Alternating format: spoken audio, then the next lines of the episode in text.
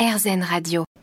Petits pois et caramel de fraise, vanille bleue, concombre menthe ou encore morille et même verveine ou encore griotte. Ça vous fait rêver? Eh bien, tout ce que je viens de vous énumérer sont des goûts de l'artisan glacier Unico qui se trouve dans les pentes de la Croix-Rousse à Lyon, dans le premier arrondissement.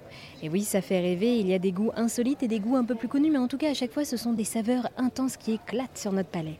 Pour en parler avec moi, je suis avec Julia Canu, artisan glacier. Bonjour Julia. Bonjour Merci d'être avec nous aujourd'hui. Alors, donc vous êtes artisan glacier. Et alors pourquoi le nom de Unico? Même, je ne sais pas si je le prononce bien. Oui, oui c'est ça, ouais, Unico, ouais.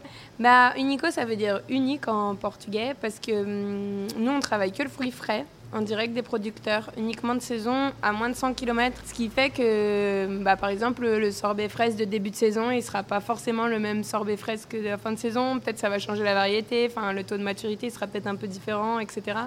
Et du coup, euh, chaque production, chaque jour euh, est unique. Pour faire évoluer vos glaces, si j'ai bien compris, vous vous réinventez chaque jour. Oui, bah en fait, euh, on, regarde un peu aussi ce qui se fait dans le monde de la cuisine. Moi, j'ai l'impression que niveau boulangerie, on est, revenu pas mal au basique, travail sur le vin, les farines, variétés anciennes de blé, etc. En cuisine aussi, hyper sensible sur la saisonnalité, mais en fait, nous, bah, on stocke pas en fait. Nous, c'est pour ça, enfin, niveau indice carbone, on est hyper contrôlé là-dessus même au niveau de notre production euh, de consommation d'eau, consommation d'électricité, etc., c'est ultra restreint par, rapport à ce qu'on produit, je veux dire, par rapport à la norme. En fait, c'est ça. Des fois, il y a des gens qui font Ah ouais, vous n'êtes pas 100% bio, etc. J'ai dit Oui, on n'est pas 100% bio parce que bah, notre producteur de lait, Tony, il n'est pas en bio. Mais par contre, euh, il va faire de la méthanisation sur ses bousses de vache pour alimenter son labo de production. On n'est pas bio 100%, mais euh, nos glaces, elles n'ont même pas 20 jours dans un congèle. Donc, il faut faire aussi la. Voilà. Nous, on, on met tout sur la balance.